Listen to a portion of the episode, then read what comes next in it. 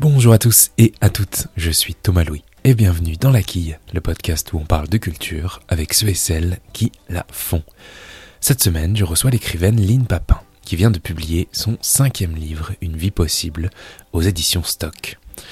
Ce livre pourrait être rapproché de l'autofiction, puisqu'à travers sa narratrice, Lynne Papin nous raconte la première interruption de grossesse qu'elle a subie de façon involontaire en 2020, mais aussi celle qu'elle a choisi de mettre en place une année après la première. Pour accompagner ses récits, elle convoque des figures du féminisme comme Simone de Beauvoir ou encore Gisèle Halimi et dépose une réflexion sur le corps féminin, sur le silence qui entoure la maternité ou encore sur ce que cette idée fait reposer sur un couple.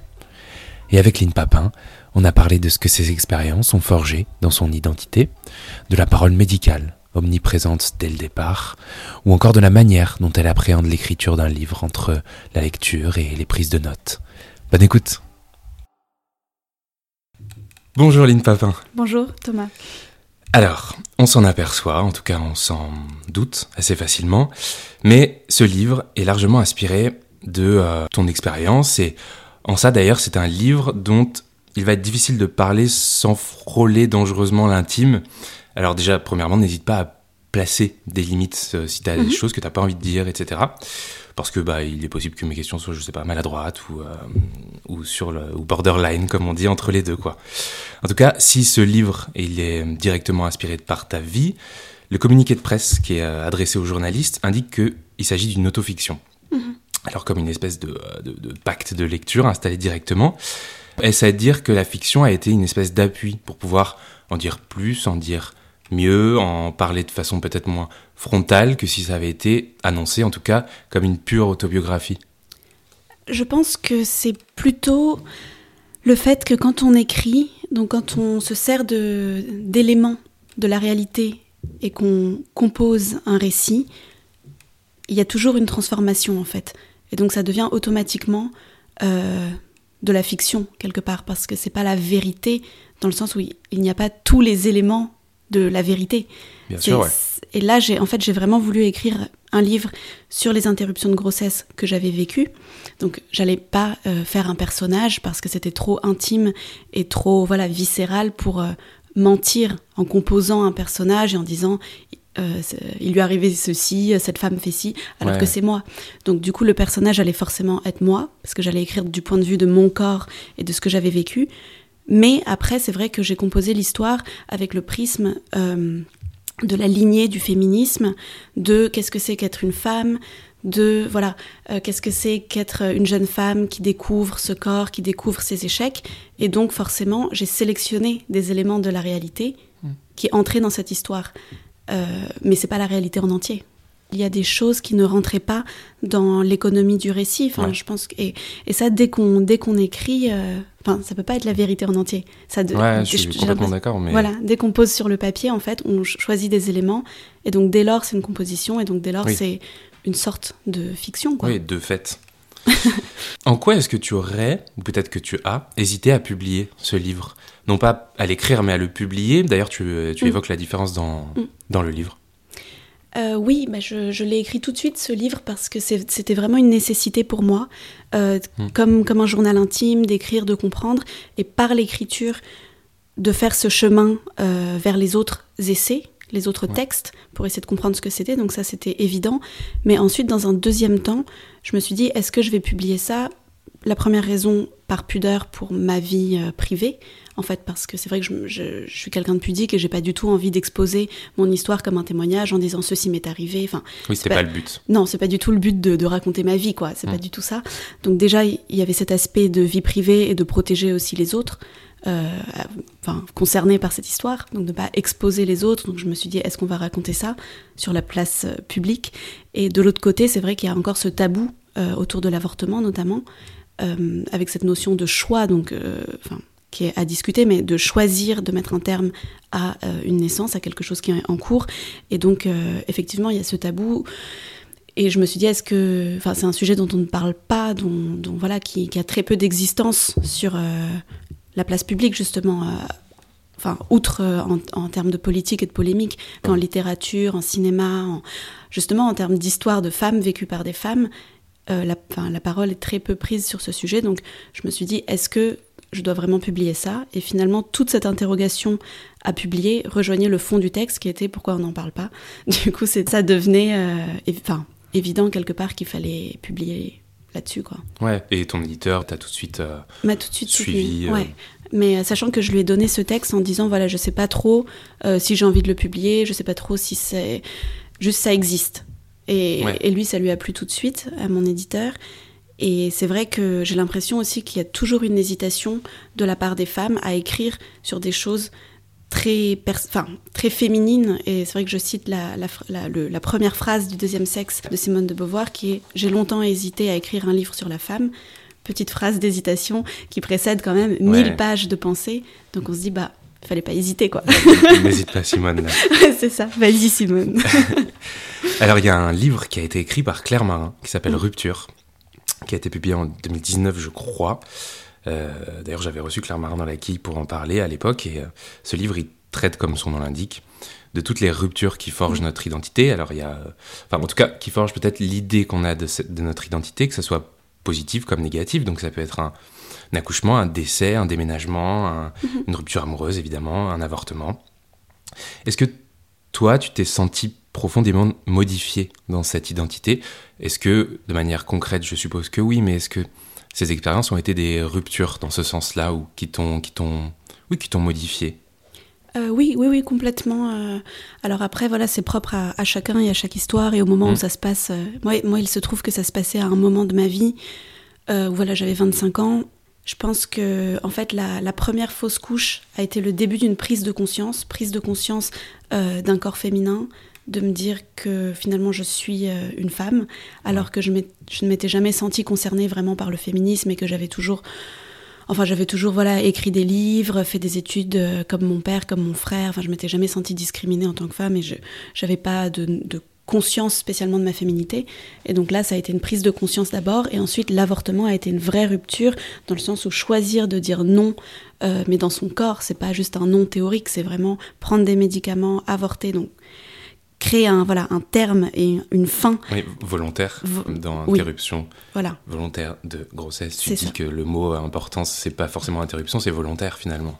Bah, le mot le plus troublant, effectivement, on pourrait penser que c'est interruption ou grossesse, deux mots qui, qui, sembleraient voilà, inhabituels, alors qu'en fait, dans ce terme, effectivement, je pense que c'est le mot volontaire qui est le plus, le plus cruel, en quelque sorte, parce mm. que cette volonté... Euh, bah, elle, est, elle est à interroger. C'est pas une volonté, dans le sens où je, je suis pas volontaire comme je suis volontaire pour aller euh, skier, quoi.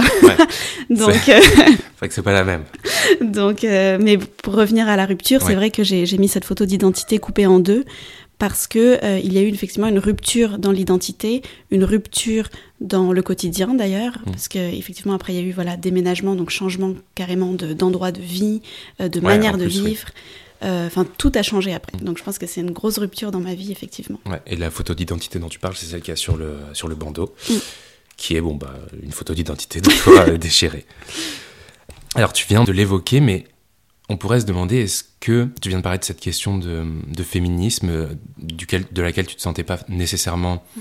euh, je sais pas, proche, touché. Euh, est-ce que c'est à dire aussi que c'est ton corps qui t'a ramené à, ce, à cette féminité, mais aussi à ce féminisme euh, oui, parce que je pense que ce livre, Une vie possible, c'est vraiment un livre sur le corps, corps des femmes, corps capable de se transformer, corps capable de créer un autre corps. Et c'est quand même fou de se dire qu'on est tous des corps qui ont été à l'intérieur d'autres corps.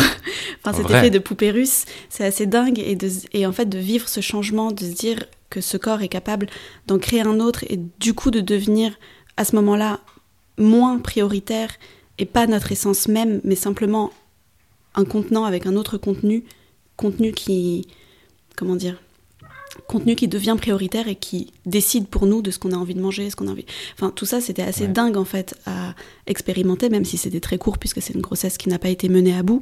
Mais quand même, ça a été une prise de conscience. Et de là, j'ai pensé le corps des femmes euh, dans les textes politiques, dans la société, dans la famille, euh, je parle aussi du corps habillé, maquillé.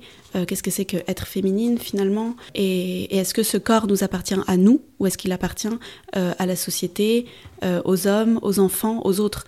Et donc ça, ça a été une, vraie question.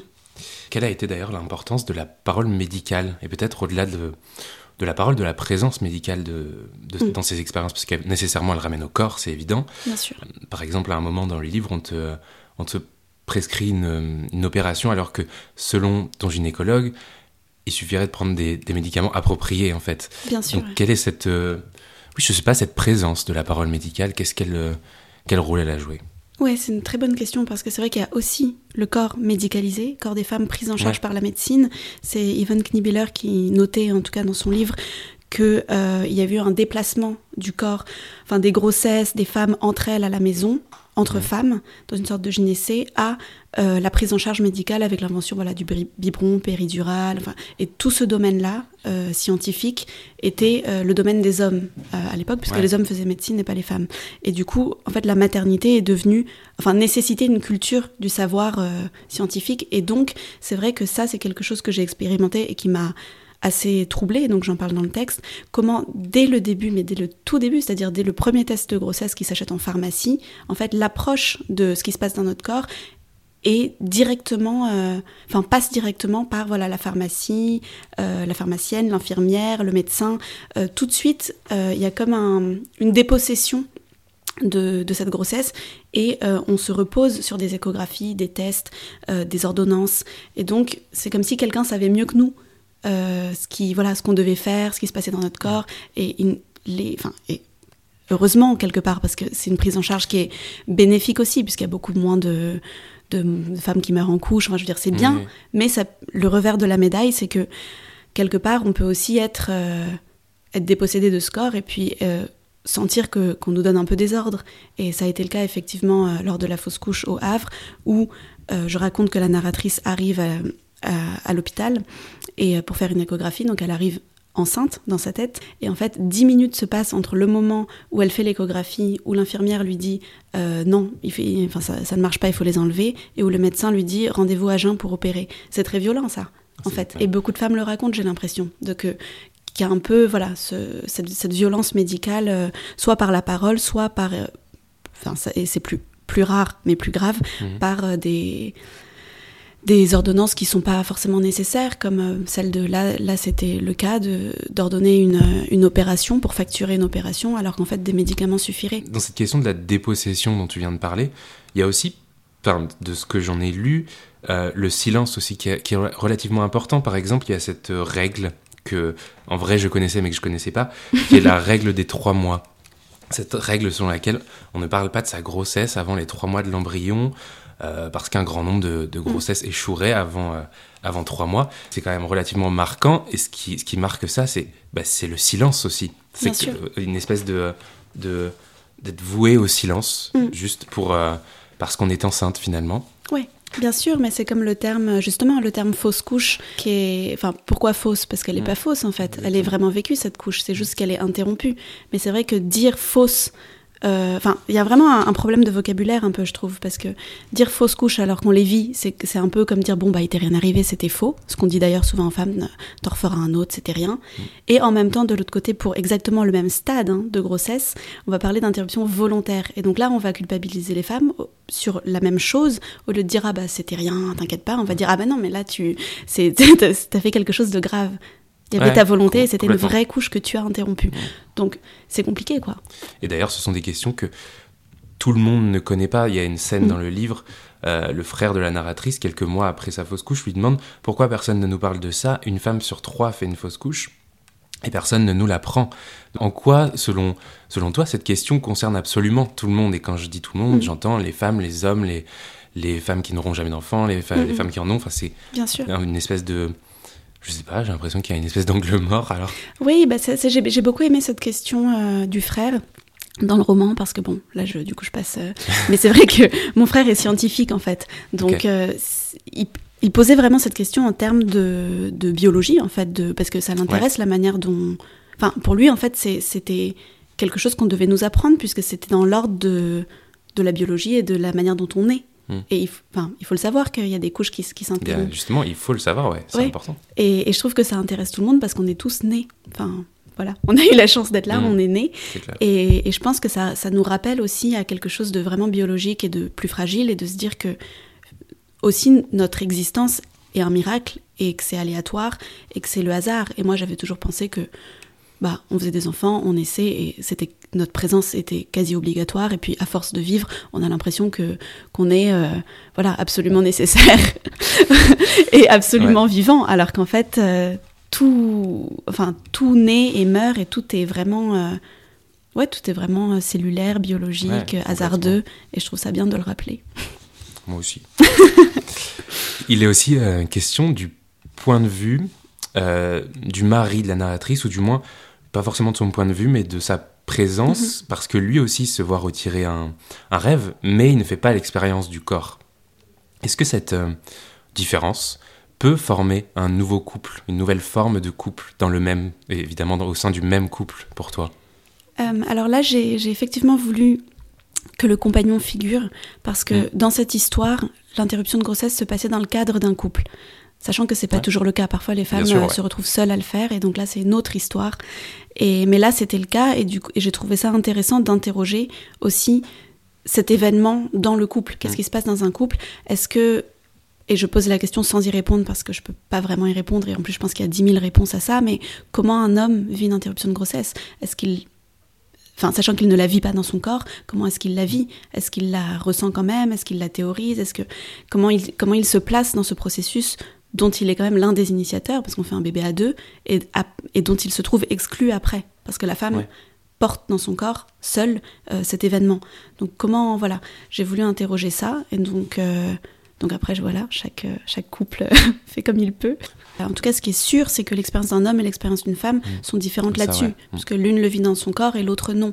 Mais est-ce que voilà, est-ce que. Enfin, je disais que j'ai un, un, ami qui avait compris qu'il ne ressentait pas la même chose que sa fiancée et il savait qu'il le ressentirait jamais et en plus il n'était même pas extrêmement affecté en vérité mais euh, il voyait que elle l'était et donc il m'a dit j'ai compris que mon rôle était de l'accompagner dans ce deuil bien que moi je ne ressente pas de deuil donc ça peut faire ça euh, certains hommes peuvent aussi euh, ne pas enfin voilà. Ouais, tout est possible concrètement. oui, voilà, se dire que bah, c'est pas grave, elle, elle en fait tout un cinéma alors que c'est rien. Enfin, tout est possible, ouais. Est-ce que toi, tu t'es senti est-ce que tu t'es sentie mère un moment pendant ces, expériences euh, Mère, non, parce qu'il n'y a pas eu présence euh, du bébé ni présence de l'enfant. Oui, c'est une question qui m'intéresse beaucoup, je... de se dire à quel moment. Bien sûr, c'est une bonne question. Mère. Euh, bah, mère, non, mais je me suis projetée, imaginée mère. Et donc c'est pour ça que j'ai dû faire le deuil de cette grossesse, alors que j'imagine que si voilà si on avorte alors que dès l'instant où on apprend notre grossesse, on n'a pas du tout envie d'être mère. On ne donne aucune réalité à ces cellules, parce que c'est vraiment que des cellules, c'est pas un enfant. Non, absolument, Donc et du coup là, j'imagine qu'on peut prendre les médicaments un peu comme si on, se débarrassait d'une maladie en quelque sorte, et donc ne pas ressentir ce deuil, mais, mais quand même en être traversé. Mais c'est vrai que moi, je, me suis projetée dans le livre, il y a des pages de journal où je parle justement à cette présence qu'il y a en moi, qui n'est pas ni un fœtus, ni, ni un embryon, ni un enfant, mais c'est vrai que je me suis projetée, je me suis imaginée, et donc euh, j'ai un peu fait grandir cette, euh, ce rêve en moi. Mais je ne suis pas devenue mère. D'ailleurs, euh, quand, tu, euh, quand tu parles de rêve, est-ce que la maternité, c'est un idéal, selon toi? Euh, dans notre société, dans la société française du XXIe siècle. Ouais, je trouve que, en plus, je pense qu'il y a eu un, regain, un re, voilà, une idéalisation nouvelle de la maternité. Il y avait une, certaine émancipation, j'imagine dans les années 70, mmh. plus voilà, plus de liberté. Euh, pour la femme. Et aujourd'hui, on sent une crispation, je trouve, et notamment autour de, ces sujets de l'avortement. Euh, enfin, c'est étrange. Quand je sors ce livre, je me rends compte qu'il y a une vraie crispation euh, autour de ce sujet. et effectivement, j'ai l'impression qu'il y a un retour de cette glorification de la maternité. et on le voit hein, d'ailleurs avec toutes ces images de la femme avec son enfant, la mère de famille mmh. dans sa cuisine, les enfants heureux. Enfin, il y a vraiment un retour de ça et du coup, plus de mal à accepter peut-être euh, les échecs de grossesse, les avortements ou le fait de ne pas vouloir d'enfant. Est-ce que, euh, selon toi, il faut, pour euh, donner naissance à un enfant, se sentir apaisé, se sentir sereine, se sentir tranquille? Est-ce que ça aussi c'est un idéal? Bah Ça c'est certainement un idéal. Après, enfin, beaucoup de femmes, j'imagine, vivent des grossesses qu'elles mènent à bout. Euh, qui sont euh, dans un état de voilà où elles ne sont pas apaisées tout ça enfin, ça c'est vraiment un rêve hein, que tout soit tranquille génial apaisé mais Euh, sans, sans aller jusque-là, je pense qu'il faut quand même des conditions et qu'il faut être, comment dire, il faut se sentir capable d'accueillir un enfant et d'accueillir une naissance parce que c'est pas rien. On fait pas des enfants comme euh, comme on fait des chiots ou des chatons qu'on va donner à l'adoption après. Enfin, je veux dire, je pense, euh, et c'est pour ça que j'ai écrit ce texte d'ailleurs, que avorter, ce n'est pas force. Enfin, c'est comme si les gens avaient une mauvaise image euh, des femmes qui avortent avec toutes ces polémiques. Euh, les gens prennent la parole à notre place. On entend davantage de, de politiques parler que de femmes qui ont avorté qui parlent. Et c'est souvent, euh, souvent, le cas. Ouais. Et c'est vrai qu'une femme sur trois avorte. Une femme sur trois n'est pas un monstre. Heureusement, ce serait assez mal barré sinon. Mais c'est, je pense que ça, il faut vraiment le mettre en avant aussi. Que finalement, c'est faire attention à la vie. C'est ne pas vouloir euh, bah déjà euh, avoir, euh, enfin, avoir le contrôle de son corps et de sa vie, mais surtout qu'on n'accueille pas un enfant n'importe comment et qu'il y a des, voilà, des conditions financières, des conditions enfin, psychologiques. Ouais, se sentir capable dans tous les, ouais. sur tous les plans. Hum, on en a un petit peu parlé, pardon, tout à l'heure, mais entre Gisèle Halimi, Simone mm. Veil, Simone de Beauvoir, ce sont des, des références qu'on trouve dans, dans ton livre. Est-ce que ce sont des figures pivot qui te rassure sur, je sais pas, l'état du monde, sur, euh, enfin leur existence en tout cas.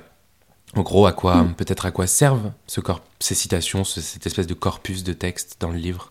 Alors tout d'abord, c'est parce que après avoir avorté, j'ai cherché en fait à comprendre ce qui m'arrivait parce que je ne comprenais pas du tout ce qui m'arrivait. Je me disais mais qu'est-ce que c'est que ce choix que j'ai à faire? Qu'est-ce que c'est que cette, cette chose qui voilà qui grandit en moi, cette incapacité absolue à, la faire venir au monde, la faire grandir dans mon corps, faire naître un enfant. Et ce choix que j'ai dû faire. Et voilà, enfin, qu'est-ce que c'est que ça en fait? Tu te sentais ouais, seule Complètement seule. Et surtout, j'avais envie de trouver voilà, des réponses, de me dire mais qu'est-ce que je suis en train de vivre? Donc j'ai cherché des textes. Très peu de romans, très peu de films. Par hasard, un peu plus tard, le film d'Audrey Diwan, L'événement est sorti, mais c'était après. Euh, très très très peu de choses. Et en fait, les seuls textes que j'ai trouvés vraiment sur ce sujet sont les textes féministes des années 70, euh, voilà, au moment où elles ont voulu légaliser l'avortement. Et donc ces textes, ce, corpus de textes a émergé à ce moment-là, et ce sont les seuls textes que j'ai trouvés qui parlaient vraiment de ce sujet en fait. Ok, c'est ce qui me paraît, ouais, mais oui, parce que parce que pas, fou, mais un peu. Euh, mais parce que c'est le moment de voilà où elles en ont parlé pour légaliser. ouais, c'était le moment pivot, mais par la suite. Euh, et du coup, c'est vrai que je me suis beaucoup appuyée sur ces textes parce que ça m'a intéressée et, et, je pense que c'est encore très très actuel en fait. J'ai pas l'impression que beaucoup de choses aient changé finalement. Si, parce que l'avortement est légalisé, donc bien sûr que oui, les choses ont changé en euh, pratique. De ça, ouais. Mais le jugement reste le même. Il y a beaucoup de phrases qui résonnent, quoi. Mm. Dans, dans, ce livre, tout à l'heure, tu en as parlé, il y a, il y a des extraits du journal de la narratrice où elle, euh, où elle s'adresse mm. à son enfant. Est-ce que déjà, est-ce que ce journal, tu l'as toi-même tenu? Est-ce que tu le tiens encore? Euh, Je l'ai tenu. Euh, en fait, ce journal, c'était pas mon. Parce que j'ai un journal que je tiens. Ouais. Voilà, qui est mon journal de, de vie. Mais là, c'était un autre carnet et c'était vraiment ce moment-là. Donc, je le... ce carnet, j'écris plus dedans. Mm. Euh, mais j'avais écrit effectivement à ce moment-là, en écrivant euh, donc dans un carnet spécifique parce que c'était pas mon journal intime, c'était quelque chose que j'écrivais pour cet enfant qui n'est pas né. Et, euh, et donc j'ai arrêté de le tenir, tout comme je parle de la bouillotte dans le texte, comme quoi j'amenais toujours une bouillotte avec moi en déplacement à ce moment-là et après l'avortement. et je m'étais dit peut-être qu'au terme donc neuf mois après, au terme de la grossesse, j'arrêterai de me servir de cette bouillotte. Parce que moi, je me suis jamais servi d'une bouillotte. Je ne sais pas pourquoi, après l'avortement, je gardais toujours une bouillotte contre mon ventre. Et effectivement, je n'utilise plus de bouillotte aujourd'hui. Donc c'est fou. Il y a, en tout cas, c'est symbolique. Est-ce que la, la notion de transmission, c'est quelque chose qui est important pour toi dans la vie?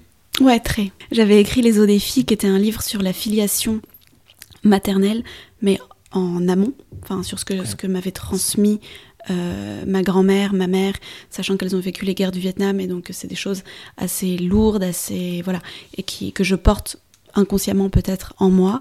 Et ce livre-là, Une vie possible, c'est un peu l'envers euh, des eaux des filles. C'est un peu le contraire. C'est qu'est-ce que en aval moi je pourrais éventuellement transmettre à l'enfant mmh. à naître, et aussi ce que je n'ai pas envie de transmettre, surtout d'ailleurs. C'est ouais, c'est l'inverse de cette euh, mémoire invisible dont, mmh. dont, tu parlais dans, dans les eaux des filles. Alors j'aime bien parler d'écriture avec les auteurs que, que, je reçois parce que ça fait, euh, bah, ça fait pleinement partie de ce pourquoi il et elle, elles viennent. Alors je crois savoir que euh, tous tes romans n'ont pas été écrits de la même façon. Mhm. Pour le premier, pour euh, l'éveil, tu, tu savais pas où, où t'allais alors que pour Tony, il y avait un plan, je crois, beaucoup plus strict. Pour celui-ci, j'imagine que c'était également très particulier. Mais est-ce que tu as malgré tout des, euh, des rituels d'écriture comme quelque chose de l'ordre de la discipline ou au contraire, écrire c'est une activité qui est absolument désacralisée dans l'acte? Euh, Je dirais que ma seule discipline, euh, c'est la lecture. Mais ma seule discipline dans mon travail d'écriture, en fait. Parce que je, considère que ça fait totalement partie de mon travail d'écriture, donc j'ai une grande discipline de lecture. C'est-à-dire que je me dis souvent, euh, faut que je lise, faut que je lise, et je n'arrête pas de lire. et je prends des notes. En fait, je corne tous mes livres, je prends des notes et je recopie toutes les phrases que j'ai. Enfin, donc j'ai vraiment une espèce de discipline un peu. Euh, pour en faire quoi Pour les emmagasiner euh, Ouais, pour, voilà, pour dire que je les aime. donc je les recopie. C'est une très bonne raison. et donc ça, c'est vrai que je suis très disciplinée là-dessus. Je sais pas pourquoi. En revanche, l'écriture, j'écris quand ça me vient. J'écris, euh, je, me dis jamais, euh, il faut que tu écrives de telle heure à telle heure, jamais. Euh, j'écris, voilà, quand ça me vient. Mais du coup, je prends beaucoup de notes aussi sur mon téléphone, parce que ça me vient parfois quand je marche dans la rue. donc j'écris un peu tout le temps, mais enfin sans, voilà, sans obligation. Est-ce qu'il y a des écrivains, des livres, des courants littéraires peut-être qui ont, qui ont influencé l'écrivaine que tu es aujourd'hui en tout cas? Bah oui, énormément du coup, mais j'ai un peu un, voilà, euh, enfin, différentes références pour chaque livre en fait. Pour, pour chaque livre euh, Chaque livre que j'écris, Ok, ouais. c'est intéressant. Mm. Donc, euh, j'ai pas bah, mon livre de chevet, que j'ai pas un auteur, j'en ai. Oui, voilà, précisément, tu n'as pas d'auteur mm. fétiche. ok. Et peut-être que faudra en parler parce que c'est très important, mais quel est, cette, quel est ton rapport à cette figure, à cette, cette sacro-sainte figure qui est celle du lecteur? Est-ce que c'est quelque chose qui existe par exemple quand tu écris? Non. Ok. Le, lecteur euh, existe en tant que voilà, enfin moi quand je lis, je suis lectrice, hmm. donc euh, il existe, enfin cette figure existe, mais en revanche, je pense c'est impossible pour moi de d'écrire en pensant au lecteur, parce qu'alors j'écrirais. Enfin, ça serait comme du journalisme, c'est-à-dire que j'écrirais quelque chose qui s'adresse directement à quelqu'un hmm. et il n'y aurait pas cette bulle. Et voilà, c'est vrai que quand j'écris, moi, je suis vraiment dans une dans une bulle, et puis ça dépend des livres, mais c'est vrai qu'une vie possible, tout comme les eaux des filles, c'est un peu des livres que j'ai écrits au bord d'un précipice et d'une manière, comment dire, désespérée. Enfin, d'une manière assez le dernier geste, quoi. Ouais. C'est un peu mélodramatique, mais c'est un peu cet effet-là. Pas du tout de dire je vais raconter quelque chose à mon lecteur, mais vraiment De, de, voilà, de catharsis et de, au-delà de la catharsis d'ailleurs, mais euh, voilà, de je sais pas comment dire. Le dernier geste. Voilà. Est-ce que ça veut dire que tu as pas si peur que ça de la réception d'un livre? Euh, Non, je, je, pense que il faut faire des bons livres, c'est-à-dire que je ne publierai jamais un livre que je trouve euh, mauvais, enfin ou que je n'ai pas terminé. Euh, je pense que en fait le livre est un objet et il a sa propre, il a sa propre, comment dire, économie, sa propre forme. Mm. Et en fait, la réception, peu importe, parce que si le livre est, bon en lui-même, s'il a sa forme, s'il a ses, voilà, c'est comme un être en fait. S'il se tient quoi. voilà, il doit avoir la tête, les jambes, les doigts, cinq doigts, dix, cinq à chaque main. Mais l'idée c'est ça, et que après, s'il est pas reçu, c'est peut-être les circonstances, et il sera reçu dans dix ans, pourquoi pas dans 15 ans, parce que la mm. durée de vie d'un livre, c'est tout. Enfin, c'est une vie. On l'espère, mais normalement, c'est toute la vie. Donc, euh, c'est ça qui compte, selon moi. Et je vais te poser euh, la dernière question que je pose à tous mes invités, à toutes mes invitées. Est-ce que tu as un ou euh, plusieurs coups de cœur culturels à, nous partager? Alors, pour les livres, en ce moment, je suis en train de lire tout Imre Kertész. Qui est, que je cite d'ailleurs, dont je cite le livre Kaddish pour l'enfant qui ne naîtra pas, dans mhm. mon livre. Et tous ces autres livres sont dingues en fait. Donc, euh, prix Nobel de littérature, euh, qui a écrit voilà, énormément sur, euh, sur l'être et sur le fait de. et sur aussi les, les, la politique. Enfin, c'est vraiment passionnant.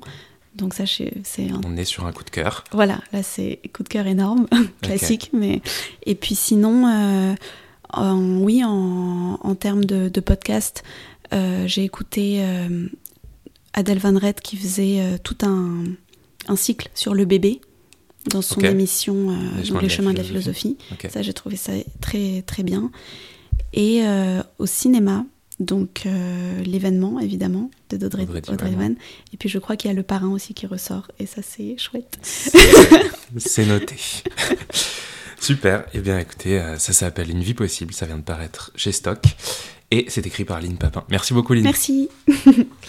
Eh bien voilà, la c'est terminé pour cette semaine, mais on se retrouve très vite avec une nouvelle invitée ou un nouvel invité pour parler de culture. En attendant, n'hésitez pas à vous abonner au podcast, à vous abonner aux réseaux sociaux de la notamment Instagram, et puis à en parler autour de vous, tout simplement.